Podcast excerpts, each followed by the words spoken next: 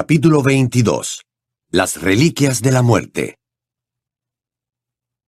Harry cayó jadeando en la hierba, pero se levantó enseguida. Se habían aparecido en un recodo de un campo, al anochecer, y Hermione ya corría describiendo un círculo para lanzar los correspondientes hechizos protectores agitando la varita. Protego totalum. Salvio exia. ¡Maldito traidor! resolló Ron. Salió de debajo de la capa invisible y se la lanzó a Harry. Eres un genio, Hermione, un genio. No puedo creer de la que nos hemos librado. Cabe inimicum. ¿No decía yo que era un cuerno de Erompent? No se lo dije a Lovegood y ahora su casa ha volado en pedazos. Lo tiene bien merecido, repuso Ron mientras examinaba sus desgarrados jeans y los cortes que tenía en las piernas. ¿Qué creen que le harán? Ay, espero que no lo maten, se lamentó Hermione. Por eso yo quería que los mortífagos vieran a Harry antes de irnos, para que supieran que Xenophilus no les había mentido. Pero, ¿por qué tenía que esconderme yo? preguntó Ron. Porque se supone que estás en cama con Spattergroyd. ¿Te das cuenta de que han secuestrado a Luna porque su padre apoyaba a Harry? ¿Qué sería de tu familia si supieran que estás con él? Sí, de acuerdo. Pero, ¿y tus padres? Recuerda que están en Australia. No creo que corran peligro. No saben nada. Eres un genio, repitió Ron impresionado. Sí, Hermione, lo eres, coincidió Harry. No sé qué haríamos sin ti. Ella sonrió encantada, pero enseguida volvió a adoptar una expresión solemne y planteó. Bien, pero... ¿Y Luna qué? Bueno, si lo que decían es verdad y todavía está viva, musitó Ron. No digas eso, no lo digas chilló Hermione. Tiene que estar viva. Entonces supongo que la habrán llevado a Azkaban. Aunque no sé si sobrevivirá allí. Muchos no han podido... Sobrevivirá, afirmó Harry. Lo contrario era inimaginable. Luna es fuerte, mucho más de lo que crees. Seguramente estará instruyendo a los presos sobre los torposoplos y los nargles. Espero que tengas razón, terció Hermione, compungida, y añadió. Sentiría mucha lástima por Xenophilus si... Eso si no hubiera intentado vendernos a los mortífagos, soltó Ron. Montaron la tienda, se metieron dentro y Ron preparó té para todos. Después de lo poco que había faltado para que los atraparan, en aquel recinto frío y húmedo se sentían como en casa. Al menos allí estaban seguros y protegidos. Ay, ojalá no hubiéramos ido a visitar al señor Lovegood, se lamentó Hermione tras unos minutos de silencio. Tenías razón, Harry. Ha vuelto a pasarnos lo mismo que con Valle de Godric. ¡Qué pérdida de tiempo! Las reliquias de la muerte... Menudo cuento chino. Aunque... Tuvo una idea repentina. A lo mejor se lo ha inventado todo, ¿no? Lo más probable es que ni siquiera él crea en esas reliquias, y solo pretendiera hacernos hablar para ganar tiempo hasta que llegaran los mortífagos. No lo creo, opinó Ron. Cuando actúas bajo presión, inventarte cosas es más difícil de lo que parece. Yo lo comprobé cuando me atraparon los carroñeros.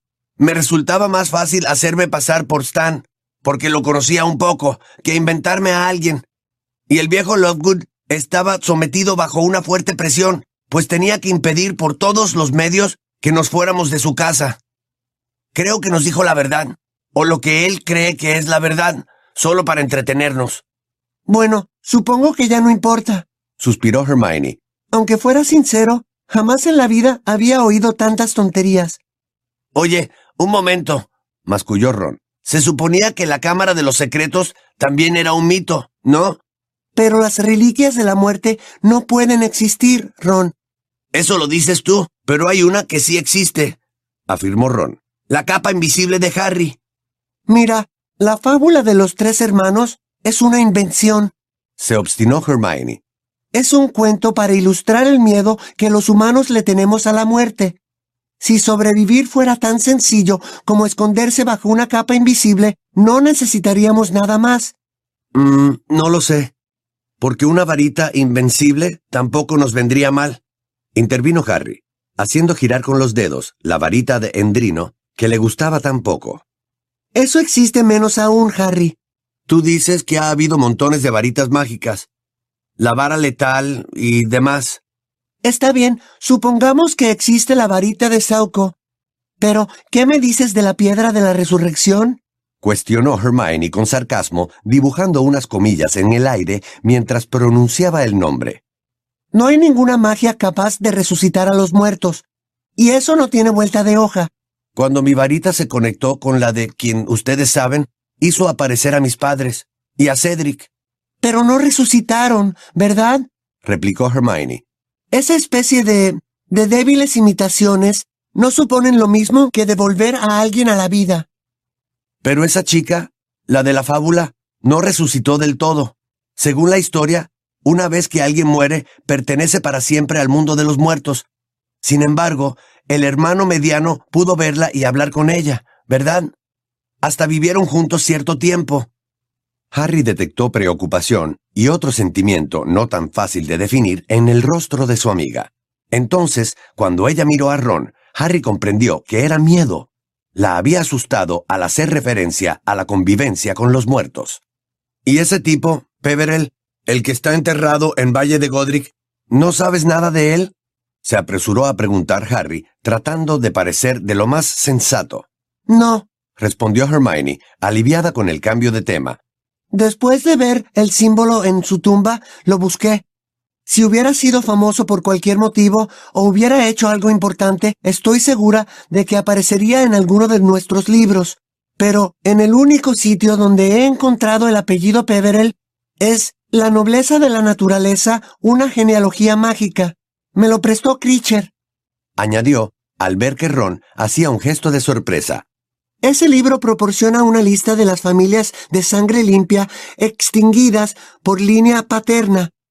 Por lo visto, los Peverell fueron una de las primeras familias que desapareció. ¿Qué quiere decir extinguidas por línea paterna? quiso saber Ron. Significa que el apellido se ha perdido. En el caso de los Peverell, eso ocurrió hace siglos. Si todavía hubiera descendientes, se apellidarían de otra forma. Y de repente, el recuerdo que se había removido al oír el nombre de Peverell destelló en la memoria de Harry que visualizó a un anciano mugriento blandiendo un feo anillo ante el rostro de un funcionario del ministerio. Sorbolo Gaunt, gritó. ¿Qué dices? exclamaron los otros dos al unísono.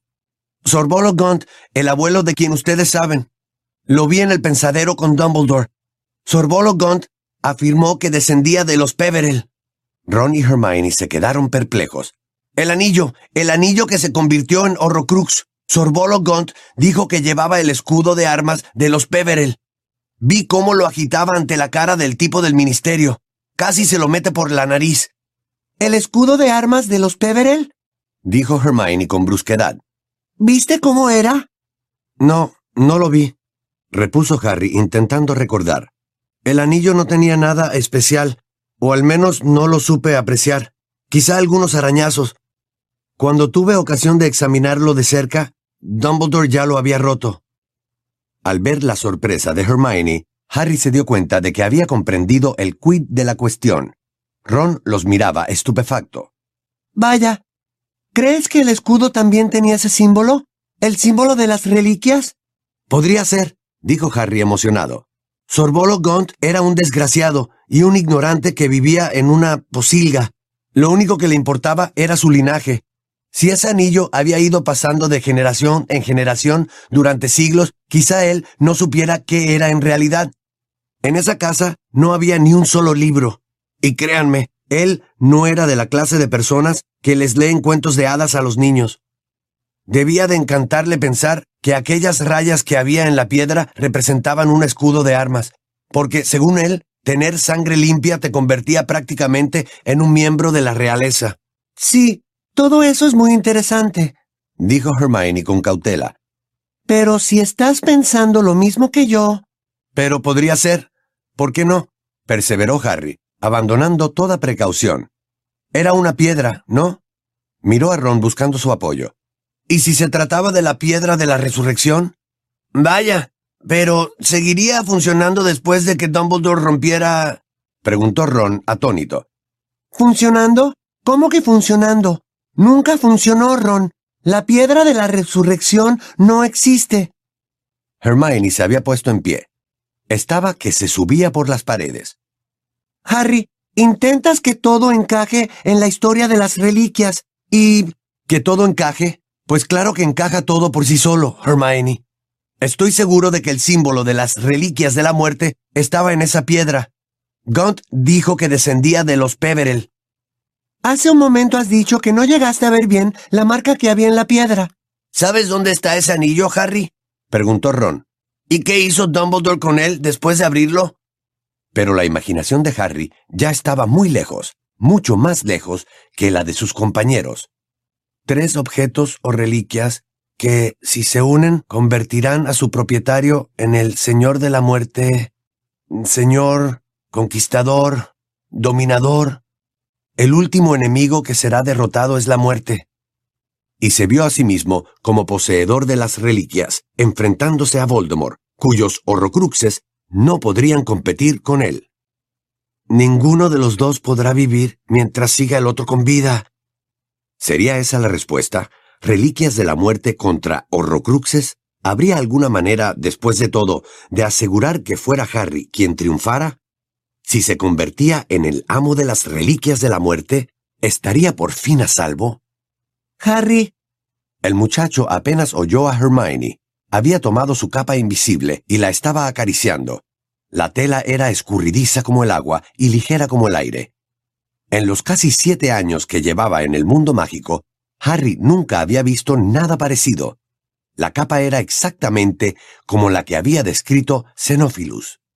Una capa que de verdad convierte en invisible a la persona que la lleva, y que dura eternamente, proporcionando una ocultación constante e impenetrable, sin importar los hechizos que puedan hacerle.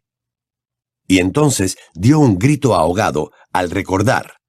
Dumbledore tenía mi capa la noche en que murieron mis padres. Le tembló la voz y se ruborizó, pero le dio igual. Mi madre le dijo a Sirius que Dumbledore se la había llevado prestada. Claro, quería examinarla porque creía que era la tercera reliquia. Ignatius Peverell está enterrado en Valle de Godric. Iba arriba y abajo por la tienda, como si alrededor de él se abrieran nuevas y fabulosas revelaciones. Es mi antepasado. Yo soy descendiente del hermano menor. Todo tiene sentido. Se sintió amparado por esa certeza, por su fe en las reliquias, como si la mera idea de poseerlas le proporcionara protección, y se volvió exultante hacia sus dos amigos. Harry. Volvió a llamarlo Hermione, pero él estaba quitándose el monedero del cuello. Le temblaban los dedos. Léela, Hermione, le dijo. Léela. Dumbledore tenía la capa. ¿Para qué otra cosa iba a quererla?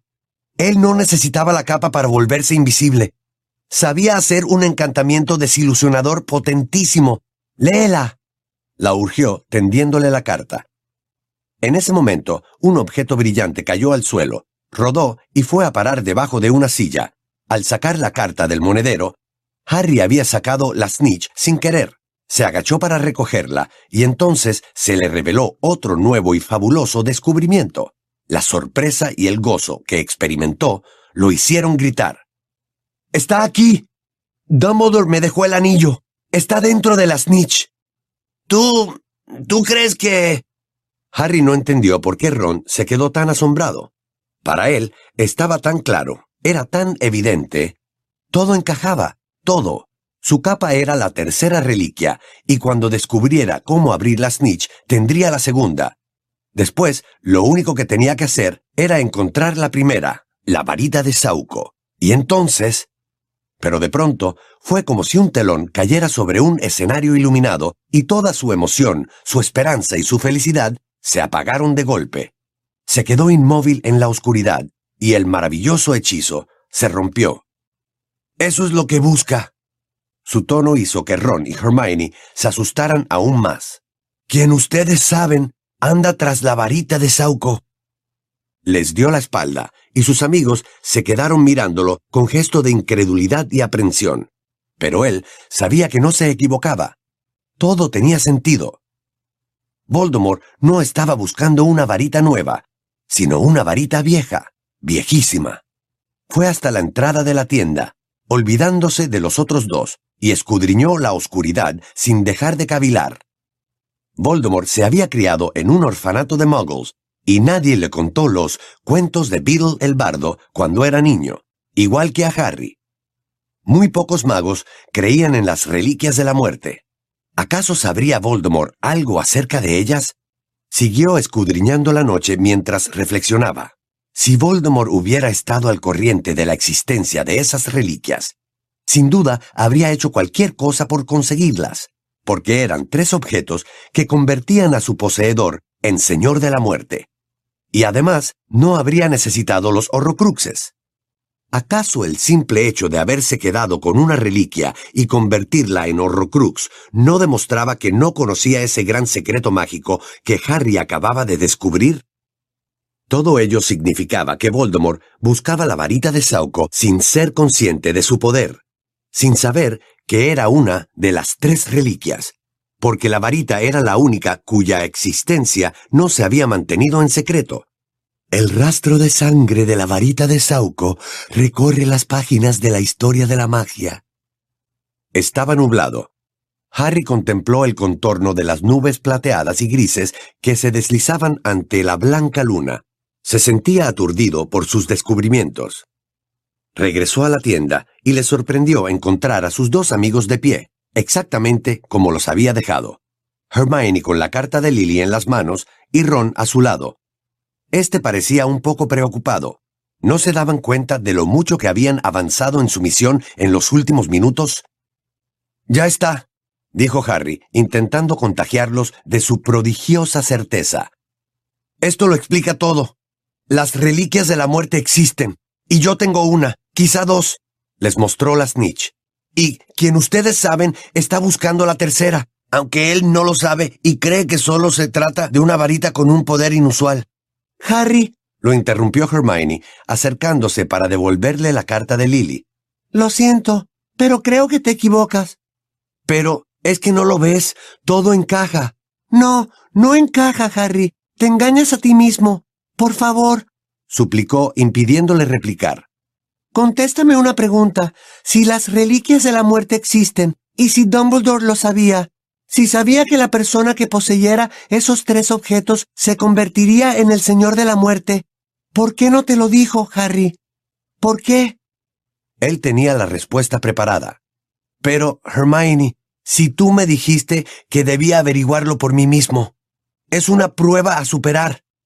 Eso solo lo dije para persuadirte de ir a visitar a los Lovegood, pero en realidad no lo creía. Se exasperó Hermione. A Dumbledore le gustaba que yo encontrara las cosas por mis propios medios. Continuó Harry, sin hacerle caso. Me dejaba poner a prueba mi fuerza, me dejaba correr riesgos. La búsqueda que se me plantea responde a su típica manera de actuar. Esto no es un juego, Harry, ni un ejercicio práctico. Esto es la vida real. Y Dumbledore te dejó instrucciones específicas. Encontrar y destruir los horrocruxes. Ese símbolo no significa nada. Olvídate de las reliquias de la muerte. No podemos permitirnos el lujo de desviarnos de nuestro objetivo. Harry apenas la escuchaba. Le daba vueltas y más vueltas a la snitch entre las manos, como convencido de que en cualquier momento se abriría por sí sola y revelaría la piedra de la resurrección. Entonces su amiga comprobaría que él tenía razón y que las reliquias eran reales. Hermione recurrió a Ron y le espetó. Tú no te lo crees, ¿verdad? Pues no lo sé. Bueno, hay cosas que sí encajan, repuso el chico vacilante. Pero cuando miras el cuadro general... Uf, mira, yo creo que tenemos que destruir los horrocruxes, Harry. Eso fue lo que Dumbledore nos pidió que hiciéramos. Quizá, quizá deberíamos olvidarnos de las reliquias. Gracias, Ron, dijo Hermione. Yo haré la primera guardia. Pasó al lado de Harry, muy decidida, y se sentó en la entrada de la tienda, como diciendo que no había nada más que hablar. Pero Harry apenas durmió esa noche. La idea de las reliquias de la muerte lo obsesionaba y no lograba conciliar el sueño, porque esos inquietantes pensamientos no lo dejaban en paz la varita, la piedra y la capa. Si pudiera poseer los tres, me abro al cierre. Pero, ¿qué era el cierre? ¿Por qué no conseguía hacerse ya con la piedra? Si la poseyera, ¿podría formularle esas preguntas a Dumbledore? Se puso a murmurarle cosas a la Snitch en la oscuridad. Lo intentó todo, incluso le habló en Parcel, pero la bola dorada no se abría. ¿Y la varita de Sauco? ¿Dónde estaba escondida? ¿Dónde estaría buscando la Voldemort? Harry deseaba que le doliera la cicatriz para acceder a los pensamientos de Voldemort, porque por primera vez el Señor Tenebroso y él buscaban el mismo objeto. A Hermione no le habría gustado nada esa idea, desde luego. Pero es que ella no creía. En cierto modo, Xenophilus tenía razón al definirla extremadamente limitada, intolerante y cerrada. En el fondo, a Hermione la asustaba la idea de las reliquias de la muerte, sobre todo la piedra de la resurrección. Volvió a llevarse la snitch a los labios, la besó, se la metió en la boca. Pero el frío metal seguía sin ceder. Casi al amanecer se acordó de Luna, sola en una celda de Azkaban, rodeada de dementores, y de repente se avergonzó de sí mismo. Absorto en sus febriles cavilaciones, se había olvidado por completo de ella. Si pudieran rescatarla... Pero era imposible enfrentarse a semejante número de dementores. Entonces reparó en que todavía no había tratado de hacer un patronus con la varita de Endrino. Lo intentaría por la mañana. Si hubiera alguna manera de conseguir otra varita mejor. Y el deseo de dar con la varita de Sauco, la vara letal, invencible, imbatible, volvió a apoderarse de él. Por la mañana recogieron la tienda y se pusieron en marcha bajo un deprimente aguacero. La lluvia los persiguió hasta la costa, donde de nuevo montaron la tienda esa noche, y persistió a lo largo de toda la semana, mientras recorrían terrenos empapados que a Harry le resultaban inhóspitos y lúgubres.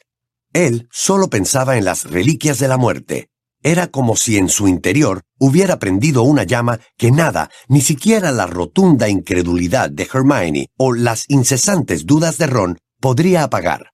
Sin embargo, cuanto más intenso era su deseo de encontrar esos objetos, más desgraciado se sentía, y de ello culpaba a sus amigos, cuya decidida indiferencia era tan perjudicial para su moral como la implacable lluvia. No obstante, su certeza era absoluta.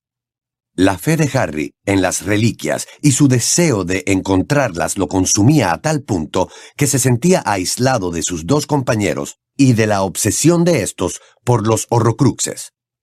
¿Te atreves a acusarnos de obsesivos? Le espetó Hermione una noche con fiereza, cuando Harry cometió el error de emplear esa palabra después de que ella le recriminara el poco interés que mostraba por localizar los otros horrocruxes. Los que estamos obsesionados no somos nosotros, Harry. Nosotros solo estamos haciendo lo que Dumbledore deseaba. Pero a Harry no le afectó esa velada crítica, porque él estaba convencido de que Dumbledore había dejado el símbolo de las reliquias en el libro para que Hermione lo descifrara, y además había escondido la piedra de la resurrección en la snitch dorada. Ninguno de los dos podrá vivir mientras siga el otro con vida. Señor de la muerte, ¿Cómo era posible que ni Ron ni Hermione lo entendieran? El último enemigo que será derrotado es la muerte, citó Harry con serenidad. Suponía que era a quien tú sabes a quien combatíamos, replicó Hermione, y él no insistió. Incluso el misterio de la sierva plateada, del que sus dos amigos se empeñaban en seguir hablando, le parecía a Harry menos importante ya. Era un mero entretenimiento secundario, en cambio, había otra cosa que sí le importaba.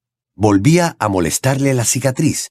Se esmeraba en ocultárselo a los otros dos, y siempre que le dolía, se retiraba para estar solo.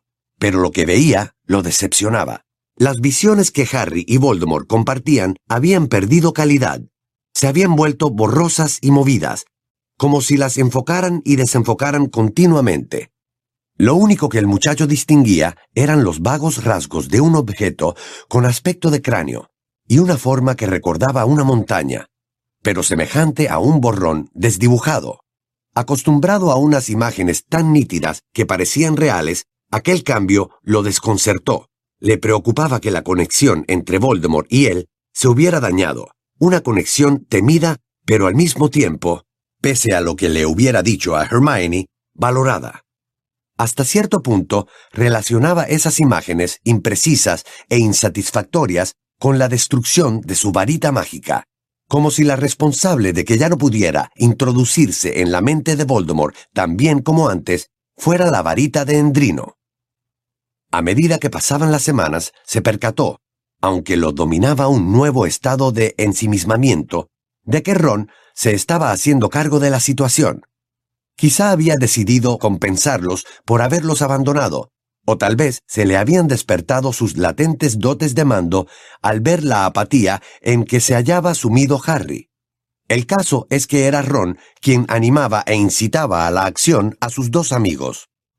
Quedan tres horrocruxes, decía una y otra vez. Vamos, necesitamos un plan de acción. ¿Dónde no hemos buscado todavía?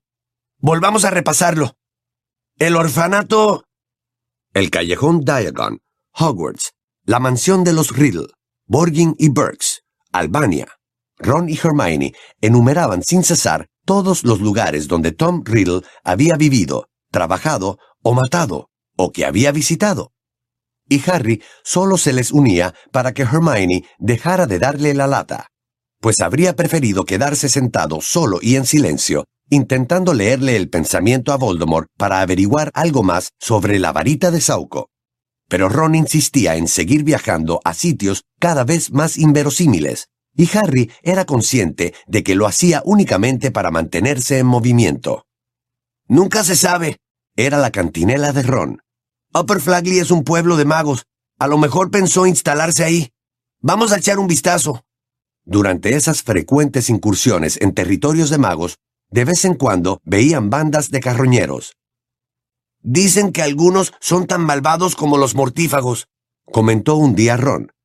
Los que me atraparon a mí eran un poco patéticos, pero Bill asegura que los hay muy peligrosos. En Potter Vigilancia comentaron... ¿Qué demonios es eso? preguntó Harry. ¿El qué? ¿Potter Vigilancia? Ah, ¿no dije antes cómo se llama?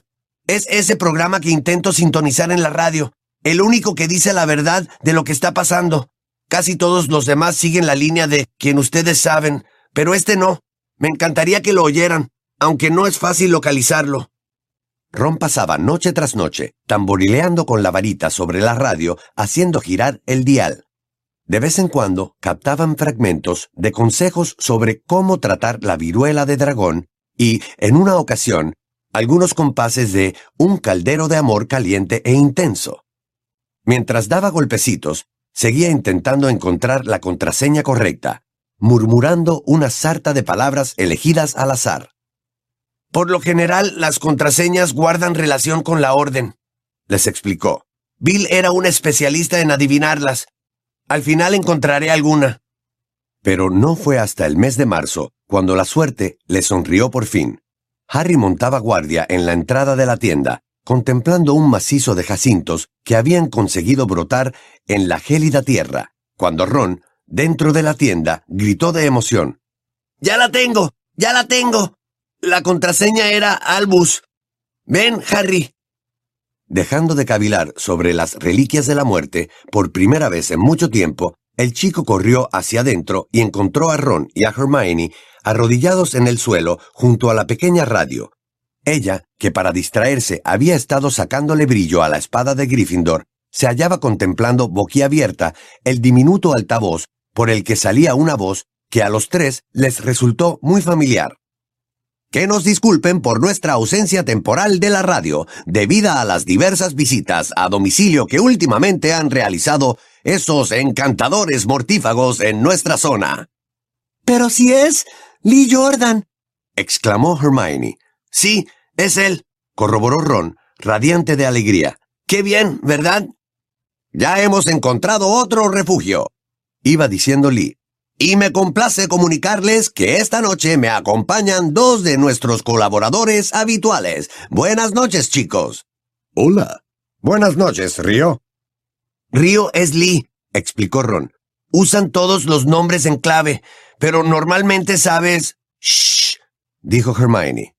Pero antes de escuchar a Regio y Romulus, prosiguió Lee. Vamos a informar de esas muertes que la cadena Noticiario Radiofónico Mágico y El Profeta no consideran dignas de mención. Con enorme pesar hemos de informar a nuestros oyentes de los asesinatos de Ted Tonks y Dirk Creswell. Harry notó un vacío en el estómago y los tres jóvenes se miraron horrorizados. También han matado a un duende llamado Gornock.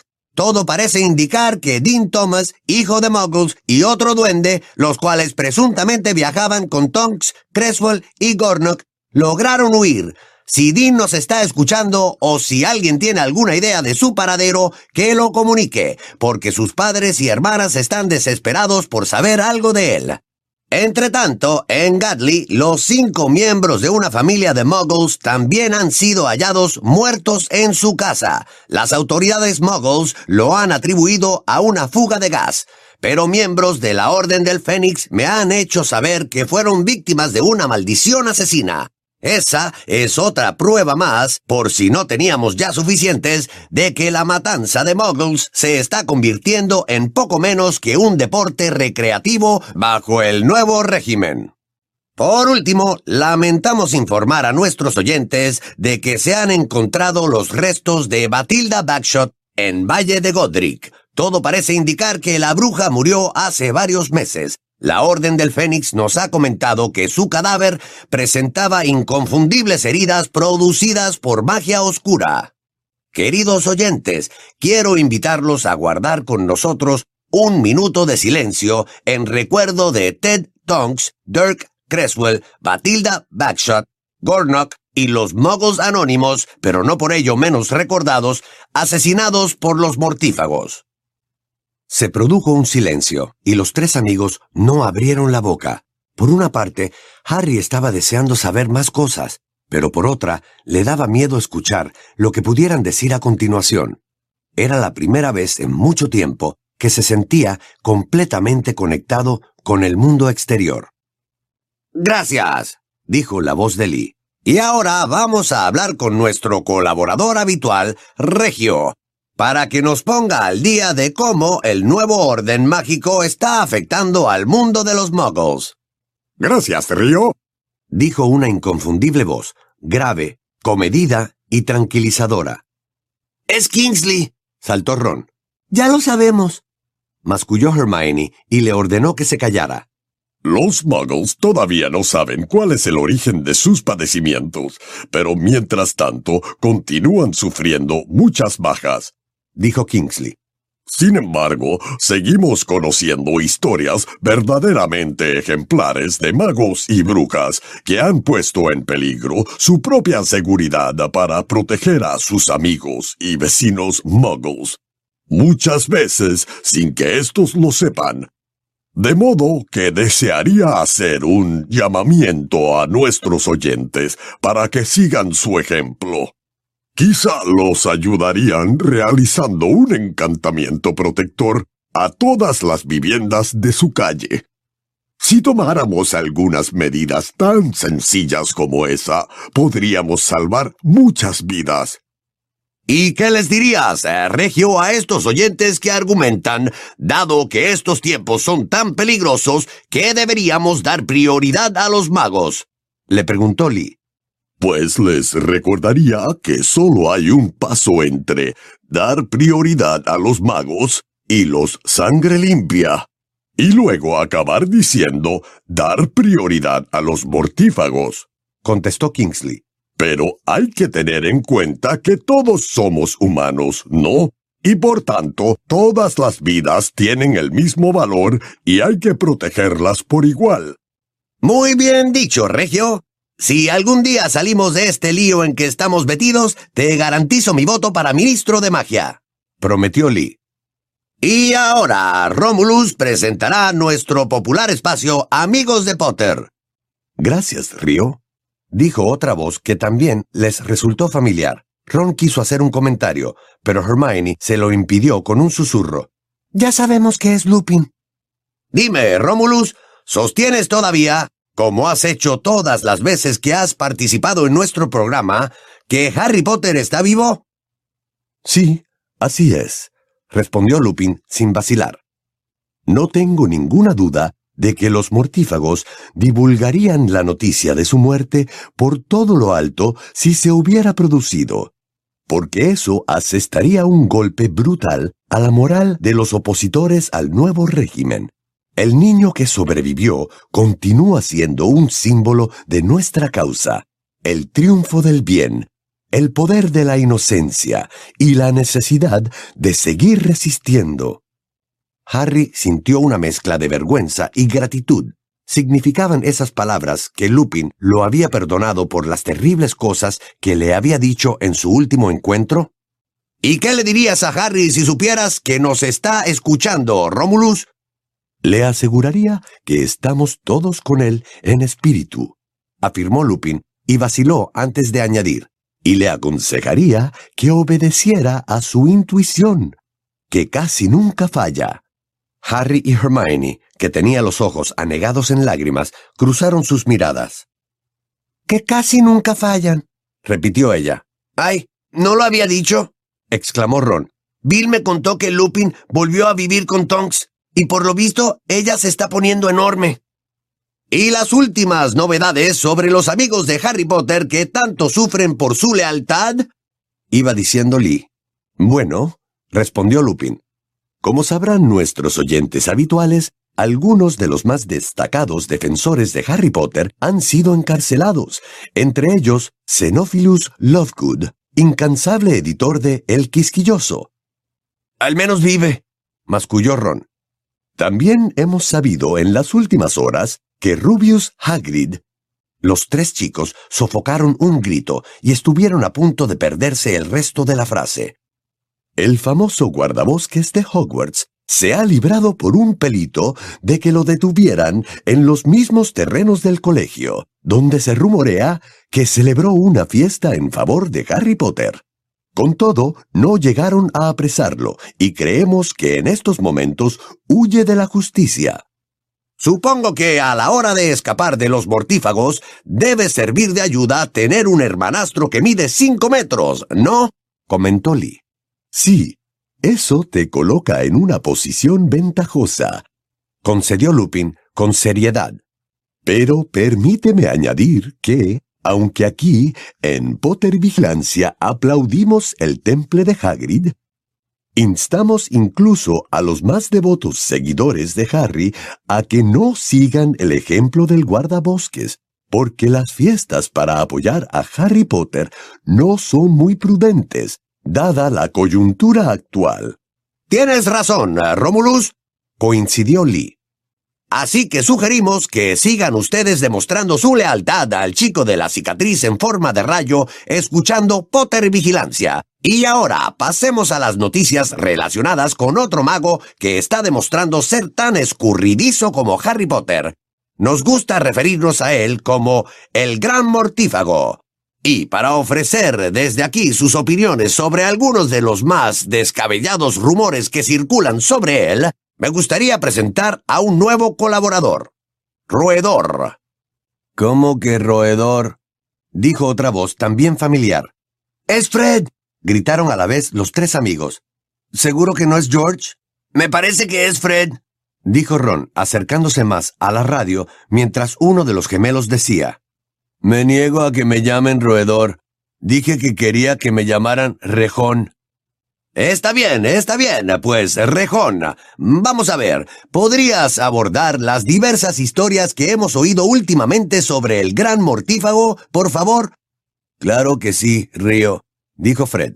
Como ya deben de saber nuestros oyentes, a menos que se hayan refugiado en el fondo del estanque de un jardín o en algún sitio por el estilo, la estrategia de quien ustedes saben de permanecer oculto está creando un considerable clima de pánico. Pero naturalmente, si diéramos crédito a todos los que aseguran haberlo visto, tendría que haber como mínimo 19 quienes ustedes saben por ahí sueltos. ¿Y eso le conviene? Por supuesto, intervino Kingsley. Esa aureola de misterio está dando lugar a más terror que si se dejara ver. Estoy de acuerdo, corroboró Fred. Así que ya lo saben, hay que calmarse un poco.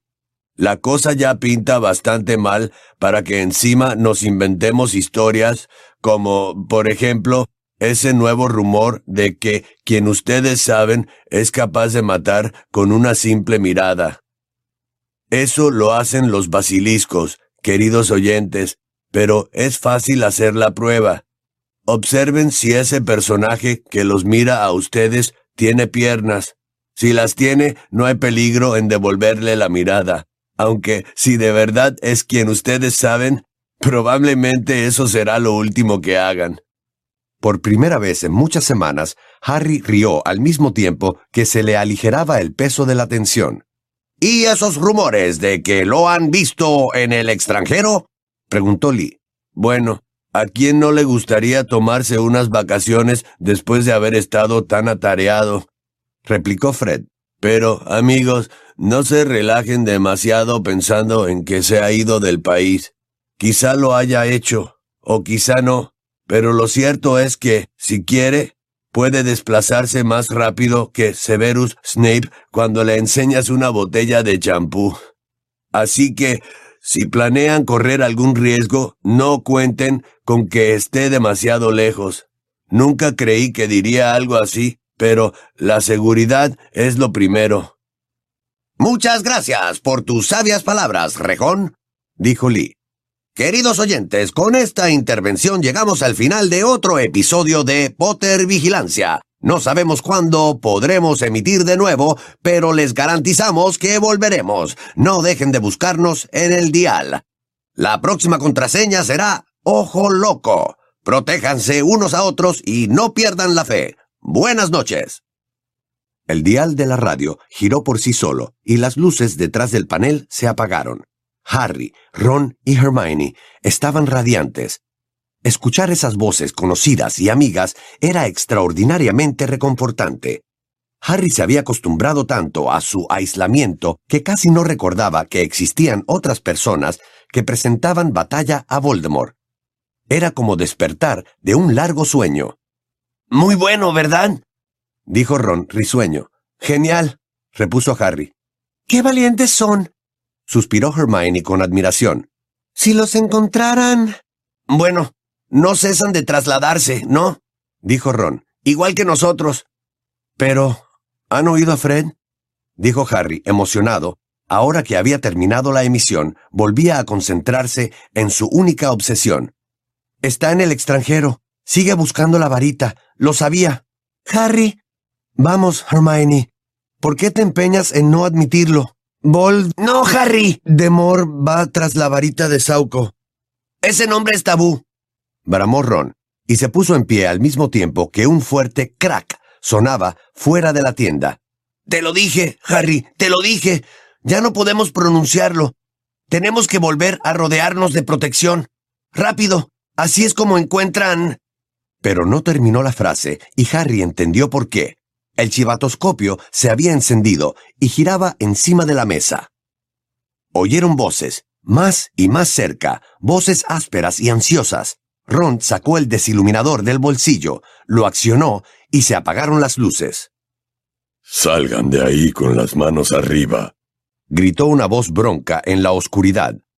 Sabemos que están ahí dentro. Hay un montón de varitas apuntándolos y no nos importa a quién maldigamos.